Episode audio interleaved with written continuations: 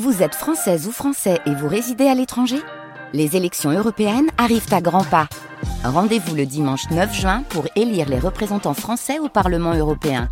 Ou le samedi 8 juin si vous résidez sur le continent américain ou dans les Caraïbes. Bon vote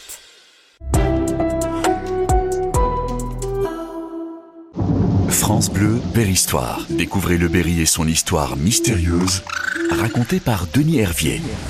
Les tractations diplomatiques sont intenses en cette fin de l'année 1498 pour que le roi de France Louis XII puisse se remarier avec Anne de Bretagne.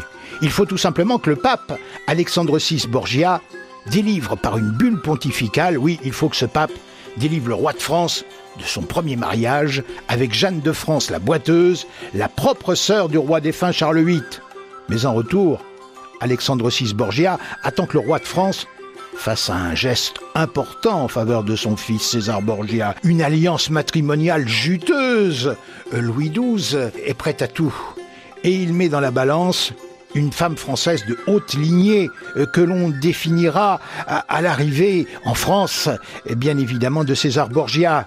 Et en plus, il y ajoute, euh, pour César Borgia, le duché de Valence, Valence en France bien évidemment, euh, le comté de Die et la seigneurie d'Issoudun. Rien que cela. France Bleu, Berry-Histoire.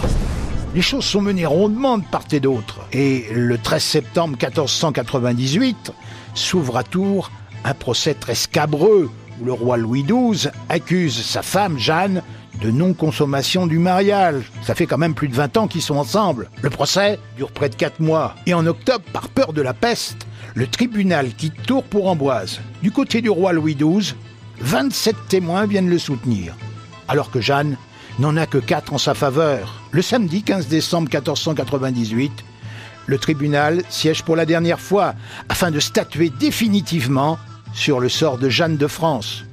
Puis, ce tribunal délègue auprès de la jeune femme le vieux cardinal du Luxembourg. Et le 17 décembre 1498, en l'église de Saint-Denis d'Amboise, en présence d'une foule considérable, le vieux cardinal de Luxembourg, sous les huées populaires, lit avec peine un long jugement qui condamne Jeanne de France et rompt son mariage avec le roi Louis XII. Il se fait huer parce que Jeanne de France est très populaire. France Bleu vous plonge au cœur de l'histoire.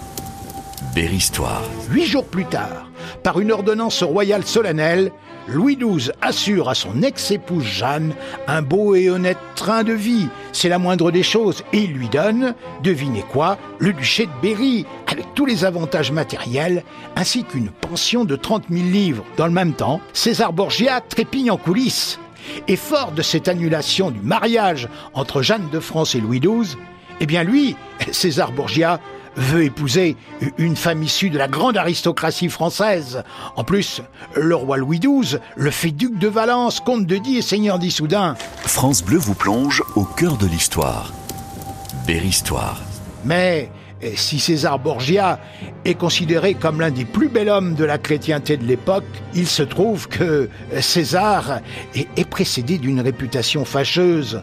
En fait, qui est réellement César Borgia? Est-ce que sa personnalité cruelle correspond à la rumeur populaire? Eh bien, cette question cruciale, nous essaierons d'y répondre prochainement. France Bleu, Berry-Histoire. Replongez-vous au cœur de notre histoire commune. Denis Hervier.